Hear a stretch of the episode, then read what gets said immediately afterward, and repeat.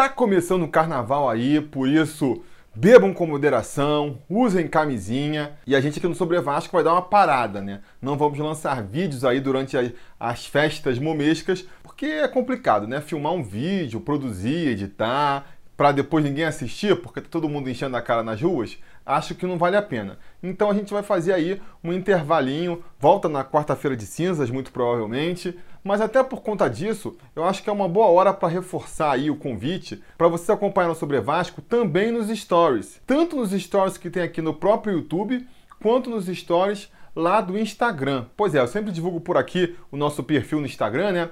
Mas durante muito tempo eu criei a conta lá e ela ficou meio inutilizada, eu não sabia o que fazer com ela. No entanto, de um tempo para cá, eu comecei a usar muito o Instagram para interagir mais com a audiência, responder a pergunta dos vascaínos, fazer pequenos comentários. Então eu acho que está bem bacana. Se você quiser ver aí eu dando respostas curtinhas sobre os mais variados assuntos que o pessoal pergunta, ou fazer uma pergunta diretamente para mim, eu vou recomendar aqui que você siga o nosso perfil lá no Instagram para poder justamente interagir com a gente. Ou então seguir os stories aqui no YouTube mesmo, se você não usa Instagram, não gosta por um motivo ou por outro. Aqui no próprio YouTube tem stories agora também, são umas bolinhas que aparecem lá em cima, né? Se você vê uma bolinha sobre Vasco, clica, porque você e eu, ou fazendo um breve comentário aí sobre algum assunto pertinente, ou respondendo a pergunta de alguém. Vou tentar pelo menos nos stories aí, que são videozinhos mais curtos, né, mais fáceis de produzir, tá presente durante esse carnaval. E é importante dizer, é legal ver os stories do YouTube e do Instagram, porque são diferentes, hein? Eu produzo, na maioria das vezes, conteúdo diferente para cada um dos dois. Beleza? Bora falar desse jogo do Vascão agora então.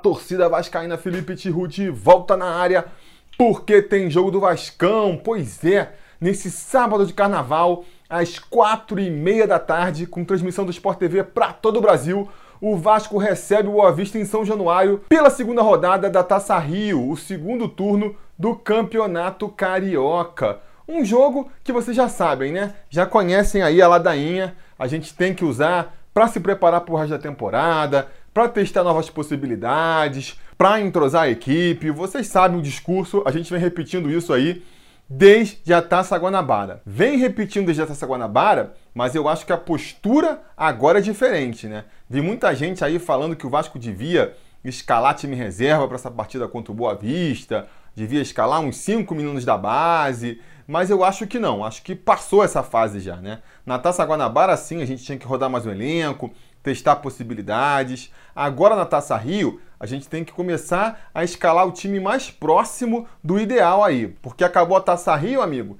É final do estadual, que vai ser ali uns dois, três, quatro jogos, dependendo do desempenho do Vasco e já é Brasileirão. E no Brasileirão, o Vasco já tem que chegar voando. Quando chegar no Brasileirão, esse discurso de é começo de temporada, o time está se encaixando, esse discurso vai ser abandonado. A partir da primeira rodada do Brasileirão, o jogo lá contra o Atlético Paranaense já é pega para capar, o time já tem que começar a mostrar serviço para valer. Então, por conta disso, na Taça Rio, o Vasco já tem que escalar um time aí bem próximo do ideal. Se não é para escalar os melhores jogadores que estão à disposição é para, no mínimo, escalar os melhores jogadores que você acha que tem no elenco, né? Essa é a variação que eu acho que a gente pode fazer ainda. Por exemplo, Max Lopes está numa fase terrível e nem vai jogar essa partida provavelmente, né, por causa da sinusite lá que ele tá, mas ele é um jogador que apesar de não ser a nossa melhor opção para ataque no momento, é um jogador que deveria ser escalado, porque no futuro, considerando que todos os jogadores aí atingem o seu ápice, ele vai ser o nosso centroavante natural. Mesmo pensamento serve para o Bruno César, por exemplo. Né? Hoje, quem está melhor, Bruno César ou Thiago Galhardo? Não sei, pode ser até que o Thiago Galhardo esteja melhor. Mas, pensando a longo prazo, quem dos dois pode trazer mais retorno para o Vasco? Em quem o Vasco aposta mais? Até pelos valores envolvidos, pelo salário que está pagando, a gente entende que se espera muito mais do Bruno César. Por isso, eu acho que ele deve ser escalado, pensando numa continuidade, numa crescente para quando chegar no Brasileirão, o Bruno César tá voando. Fora isso, pode-se fazer aqui uma substituição ou outra, né?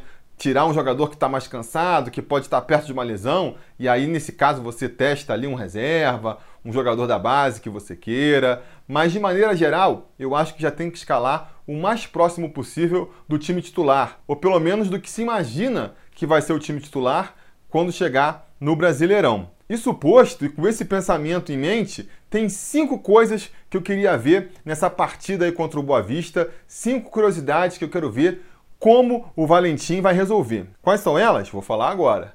Primeira coisa que eu quero ver, eu quero ver o Vasco aproveitando melhor as chances de gol que ele cria lá na frente. O Vasco começou essa temporada muito bem defensivamente, tem tomado poucos gols, mas na frente tem deixado a desejar. Começou a temporada chegando muito pouco no ataque adversário, criando poucas chances de gol, e agora, nos jogos mais recentes, começou a ter até mais volume ofensivo, mas continua desperdiçando muitas oportunidades. Para mim, os melhores momentos do Vasco em 2019 foram no primeiro tempo contra o Serra e no primeiro tempo contra o Botafogo, que foram ali dois tempos onde o Vasco dominou a partida, conseguiu criar muito mais chances com o adversário, botou o adversário no bolso, mas não conseguiu que essa superioridade se refletisse no placar. Acabou fazendo só 1 a 0 nas duas situações. E isso muitas vezes cobra seu preço depois. Foi o caso no clássico contra o Botafogo. Chegou o segundo tempo, o Vasco perdeu um pouco o gás, o Botafogo achou um gol ali, um a um. O Vasco perdeu aí dois pontos que não foram importantes, porque essa Taça Rio não vale muita coisa, mas se fosse no Campeonato Brasileiro, a gente ia estar se lamentando muito. Então, pensando em justamente não dar esses moles lá na frente, é que eu quero ver o Vasco aproveitando mais as chances que tem, aumentando aí o aproveitamento no ataque. Até porque, pelo que eu estou vendo da proposta de jogo do Valentim, o Vasco ele não vai pressionar 100% do tempo. A estratégia do Vasco é cozinhar o jogo em alguns momentos e em outros sufocar mais o adversário, escolher momentos mais precisos para sufocar o adversário, marcar mais em cima. Não dá para fazer isso o tempo todo porque desgasta muito o time, então ele vai escolher alguns momentos específicos para fazer isso. Nesses momentos, as chances que surgirem nessas horas pô, tem que meter para dentro, não pode perder a oportunidade. Espero que contra o Boa Vista, agora aí no sábado, o Vasco tenha um aproveitamento melhor nesse aspecto, portanto, e saia aí para o intervalo com pelo menos uns 2 a 0 no placar. Segunda coisa que eu quero ver nesse jogo, novamente aí pegando como exemplo o jogo contra o Serra e contra o Botafogo, é o Vasco mantendo o ritmo no segundo tempo. Porque nessas duas partidas a gente viu um Vasco muito bom na primeira etapa e com uma queda de produção muito grande no segundo tempo. Por que, que isso acontece? Eu acho que são dois motivos primordiais. Um não é tão importante, mas para o outro a gente já tem que ficar mais atento. Qual é o motivo que eu não acho tão importante? O desgaste físico, né? A gente cai muito de produção porque o Maxi Lopes cansa no segundo tempo, o Bruno César cansa, o Rossi também cansa. Aí muitas vezes esses jogadores têm que ser substituídos e isso naturalmente faz o time cair de produção.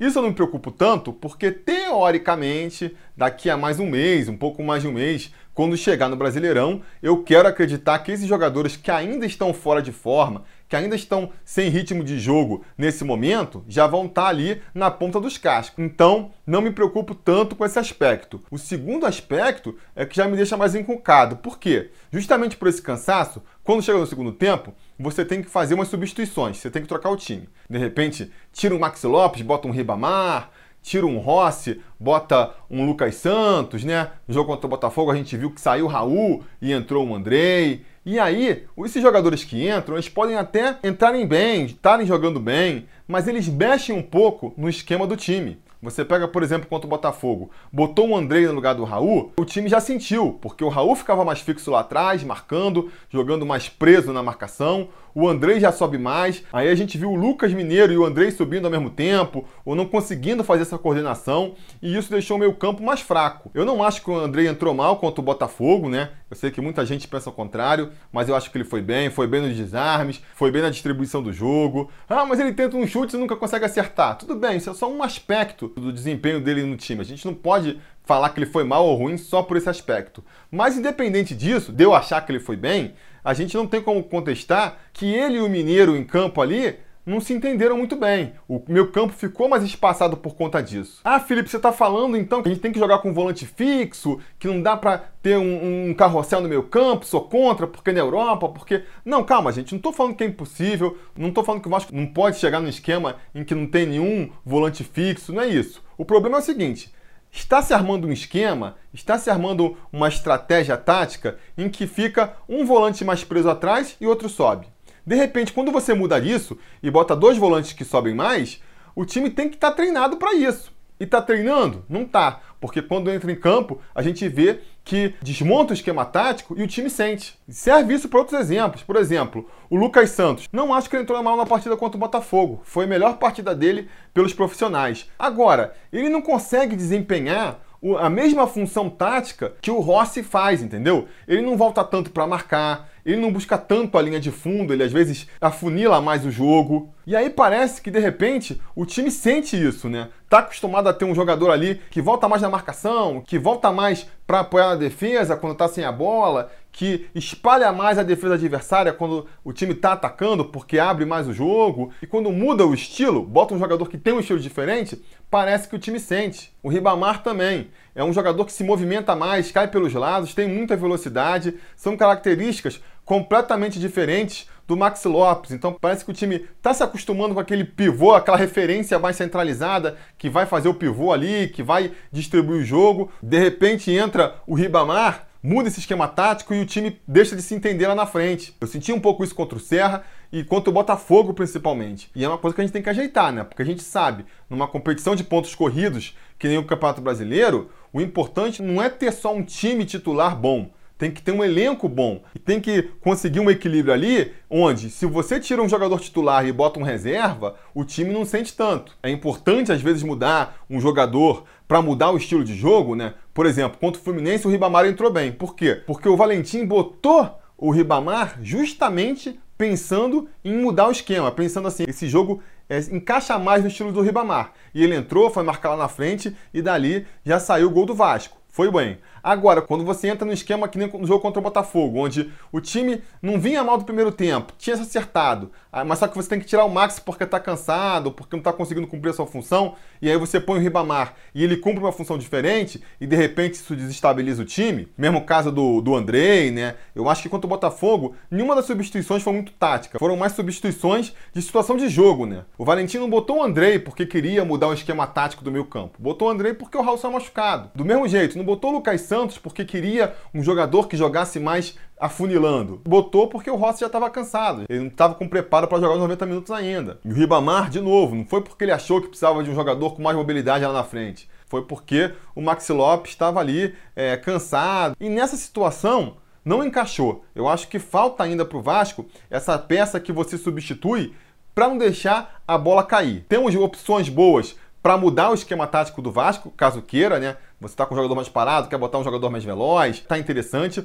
Mas se você quer fazer uma substituição para manter o ritmo do jogo, eu não estou vendo isso ainda. Vamos torcer para agora contra o Boa Vista, quando chegar o segundo tempo, a gente vê, né? Vamos ver se as substituições que com certeza vão ocorrer não vão quebrar o ritmo do time. Terceira coisa que eu estou curioso para ver: como é que o Valentim vai resolver essa questão aí do meio para frente? Essa é uma curiosidade que a resposta não vai sair nesse jogo contra o Boa Vista, mas a gente vai começar a ver a solução para ela nessa partida. O que, que eu estou falando aqui? A gente tem quatro posições na frente, né, para ocupar. Uma no meio, que é do Bruno César, e aí as três do ataque ali, a gente tem mais uma opção para botar. A gente tem o Rossi, que está entrando muito bem, então tá pedindo passagem. O Marrone, que vem sendo um dos destaques da equipe nessa temporada. O Pikachu, que foi um dos jogadores mais importantes do Vasco no ano passado. Então tem uma responsa nesse elenco.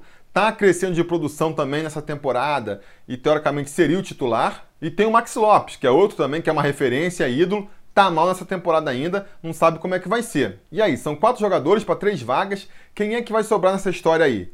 Por enquanto, essa resposta não precisa ser definitiva. O Max Lopes não deve atuar nessa partida, o Rossi não tem condições de jogar 90 minutos ainda. Então, com essas justificativas, você vai conseguindo se arrumar ali. Mas em algum momento, essa definição vai ter que ser feita. Vai botar o Rossi pela direita, o Marrone na esquerda e o Pikachu vai para o banco? Ou será que se o Max Lopes não entrar aí nesse ritmo de jogo que a gente está esperando, o Valentim vai empurrar o Marrone para jogar de centroavante e vai botar o Pikachu na esquerda? Pode ser uma possibilidade. Aonde entra o Ribamar nessa história?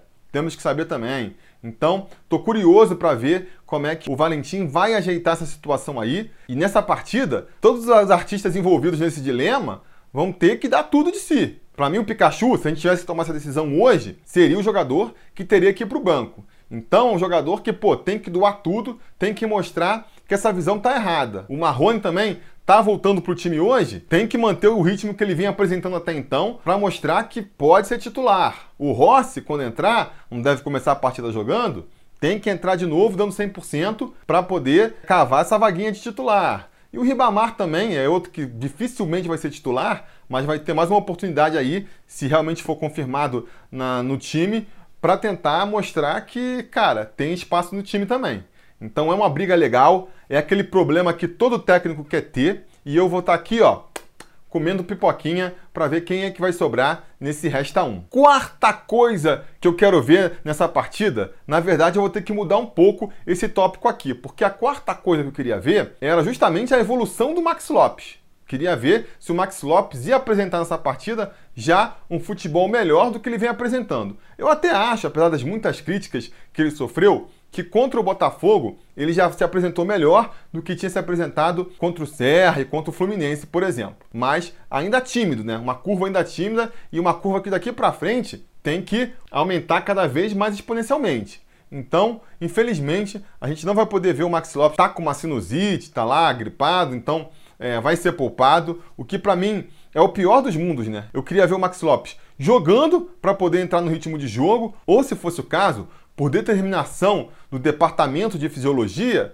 que ele fosse poupado porque ele ia fazer ali um intensivão para perder peso, para cunhar velocidade, também seria uma possibilidade que me agradaria. Infelizmente, a gente não vai ter nenhuma das duas coisas, né? Ele não vai jogar para ganhar ritmo de jogo e ele também não vai estar tá lá treinando para entrar logo em forma, porque está doente, está baleado, vai provavelmente ficar em casa. Considerando tudo isso, somando a questão da renovação que está complicando também, muita gente também falando mais que a língua aí, a gente vai tratar desse assunto no futuro próximo, podem aguardar. Mas toda essa questão faz o meu quarto tópico mudar um pouco e mudar para a seguinte questão: será que precisamos pensar num plano B para o Max Lopes? Eu ainda tenho muita confiança de que o Max Lopes vai entrar em forma, vai voltar a fazer as pazes com gol e vai ser muito importante nessa temporada. Mas diante de tudo isso que a gente está vendo, talvez já seja prudente a gente pensar na possibilidade disso não acontecer. E aí, se esse for o caso, bate na madeira, não quero nem acho que é o que vai acontecer, mas se esse for o caso, a gente não pode ser pego aí de calças curtas. A gente já tem que pensar no que vai fazer. E aí, qual que vai ser a solução se a gente não puder contar com o Maxi Lopes pro restante da temporada? Será que é botar o Ribamar de camisa 9 do time? Botar o Ribamar para ser o homem gol? Eu acho que não. Pelo que eu vi até agora do Ribamar, eu acho que não. Vai ser, deve ser a aposta do, do Valentim aí para a partida, né? Ele deve ocupar aquela posição. Mas eu gostaria de ver o Valentim testando outras possibilidades também. Botar o Marrone jogando ali mais centralizado, talvez fosse uma alternativa, né? Ele pode inverter com o Ribamar muitas vezes, não sei se é isso que o Valentim está pensando, né? Pode até jogar mais pela esquerda quando volta para marcar, para puxar um contra-ataque, mas se for uma jogada mais trabalhada, ele e o Ribamar podem inverter. O Marrone vai mais para dentro, se apresenta como centroavante e o Ribamar abre para tentar fazer a jogada pela lateral, já que a finalização não é o forte do nosso Lucas Ribamar, não é mesmo? Essa pode ser uma possibilidade. Outra possibilidade que eu gostaria de ver, e tenho certeza que muitos de vocês também, é o Thiago Reis sendo aproveitado nessa posição aí, né? Vendo o jogo contra o Botafogo, aquele primeiro tempo então, onde o Vasco foi muito bem, com Rossi cruzando de um lado, Pikachu ajeitando do outro, Cáceres também mandando bola na área, Bruno César dando aquelas enfiadas, um monte de garçom para servir ali o Maxi Lopes, que não soube aproveitar tantas oportunidades. Eu pensei, Será que um moleque aí com faro de gol, não tão experiente quanto o Maxi Lopes, mas com mais gás, com mais vigor, com mais juventude mesmo, não estaria aproveitando mais essas possibilidades? Será que se o Thiago Reis tivesse ali, a gente teria saído com um placar mais dilatado? É uma pergunta que passou pela minha cabeça e eu gostaria de ver. Eu gostaria de ver essa possibilidade. Comentando justamente aquilo que a gente falou antes aqui, de você às vezes mudar um jogador sem precisar mudar o esquema tático do time, o Thiago Reis se encaixaria bem nisso, porque ele tem um estilo de jogo bem mais parecido com o do Max Lopes do que o Ribamar, que é um jogador completamente diferente do Max Lopes. O que o Max Lopes tem de bom, o Ribamar tem de fraco. O que o Ribamar tem de forte, o Max Lopes tem de fraco. Então você muda o time ali da água para o vinho e muitas vezes não é o que você quer. Às vezes, dependendo da situação do jogo, você pode realmente estar procurando isso, mas às vezes não. E aí, qual é a solução? Seria botar o Thiago Reis. Por isso, eu até gostaria de ver ele sendo aproveitado aí nessa partida, por mais que eu ache que isso não vai acontecer. Por que não vai acontecer? Aí eu vou entrar na quinta coisa que eu espero ver nessa partida contra o Boa Vista, que é mais uma oportunidade para o Lucas Santos, que é ver o desenvolvimento do Lucas Santos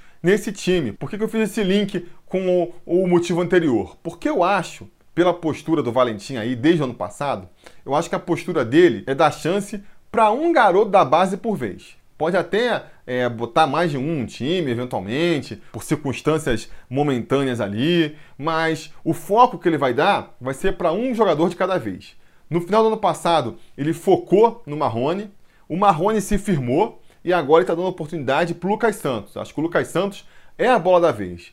Então, quanto mais rápido o Lucas Santos se firmar nesse time, quanto mais rápido ele mostrar um amadurecimento e mostrar que já passou dessa fase de adaptação para os profissionais, mais rápido outro jogador da base vai ter oportunidade. Aí pode ser tanto o Thiago Reis, como pode ser o Caio Lopes, como pode ser, sei lá, o Miranda. Aí a gente vai ver. Então, não só por toda a expectativa que a gente põe no Lucas Santos, mas também pensando nessa fila aí para andar rápido, né? Eu espero que o Lucas Santos tenha mais uma oportunidade é, contra o Boa Vista. Acho que vai ter. Vou ficar bem frustrado se o Lucas Santos não entrar nessa partida e eu espero que ele mostre futebol ainda mais desenvolto do que mostrou contra o Botafogo. Eu acho que contra o Botafogo ele fez a melhor partida dele no profissional. Eu acho que dos primeiros minutos que ele entrou na partida para os últimos, ele já mostrou ali uma evolução, é, já se mostrou sentindo mais a vontade no time. A gente sabe que ele está com muita vontade. Disseram que nessas negociações aí frustradas com o CSKA,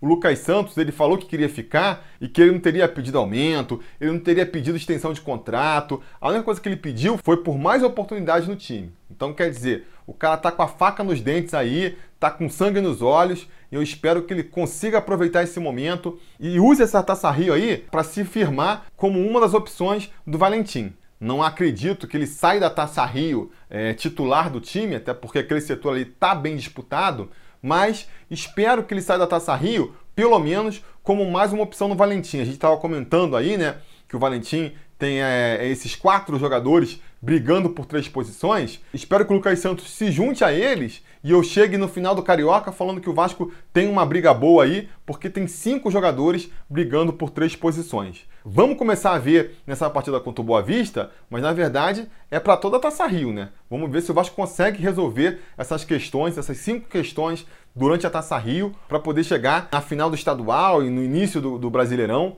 já na ponta dos cascos. Falamos demais, mas vamos passar aqui então rapidinho a escalação provável para esse jogo contra o Boa Vista, né? Que nem eu comentei aqui, é o time mais próximo do titular aí que o Valentim pode escalar. Então no gol a gente vai ter Fernando Miguel, na lateral direita com a camisa número 2, Raul Cáceres, na zaga 34, o Erley jogando ali pela direita, o nosso capitão o rei de Roma com a camisa número 5, Leandro Castan, jogando mais pela esquerda. E na lateral esquerda, com o número 14, Danilo Barcelos. No meio campo, temos o desfalque aí do Raul, né? Então devemos ir de o Lucas Mineiro, camisa 18, jogando mais por um lado. O Andrei, camisa 15, jogando mais pelo outro. Vamos ver aí como é que os dois vão se entender nessa partida. Tiveram uma semana inteira para treinar, então espero um entrosamento maior na hora que um subir, para o outro cobrir. Vamos ver como é que isso se mostra nessa partida. E jogando mais centralizado ali, distribuindo o jogo, Bruno César, o nosso camisa número 10. Jogando pela direita, Pikachu, choque do trovão número 22, deve ter mais uma oportunidade. O Rossi vai para o banco aí, teoricamente porque ainda não está com a forma física ideal, ainda não consegue jogar os 90 minutos. E pela esquerda, Marrone, número 38, volta para ocupar sua posição ali, posição que ele garantiu jogando muita bola nessa temporada. E, finalmente, jogando como centroavante, Ribamar, nosso camisa número 9, vai aproveitar aí que o Max Lopes está baleado, está com uma sinusite, para tentar se provar mais uma vez, para tentar mostrar que pode ser útil nessa temporada do Vasco aí de 2019. Vamos ver, vamos ver como é que o time vai se sair. Como eu falei no começo do vídeo, tem muita coisa interessante para a gente observar nessa partida, né? É, vários aspectos da evolução do time que a gente está esperando, que eu quero ver nessa partida já acontecendo. Acho que vai acontecer. Então, se tudo que eu estou falando aqui se confirmar, o Vasco vai ganhar com facilidade do Boa Vista. Vou apostar no placar aqui de 4 a 0. 4 a 0 para o Vascão. A gente vai para o intervalo de jogo já com 2 a 0 e depois no segundo tempo, naturalmente, vamos fazer mais dois gols. Quem vai fazer? Ah, vamos botar aí um gol para cada homem da frente, tá? É, Ribamar vai fazer mais um, Marrone vai deixar o dele, Bruno César vai fazer o primeiro gol dele com a camisa do Vascão e o Pikachu também vai deixar mais um. É essa a minha expectativa. Diga nos comentários a opinião de vocês sobre a partida, qual a expectativa de vocês para esse jogo. Não se esqueça também de curtir o vídeo, assinar o canal, apoiar a gente aí ou no Apoia-se ou sendo membro aqui no YouTube. É muito importante para esse canal continuar. E voltem aí depois da partida, porque se tudo der certo e nada der errado, depois da partida aí a gente volta para comentar o resultado e só depois começa o carnaval sobre Vasco. Beleza? Posso contar com vocês? Espero que sim. A gente Vai, falou.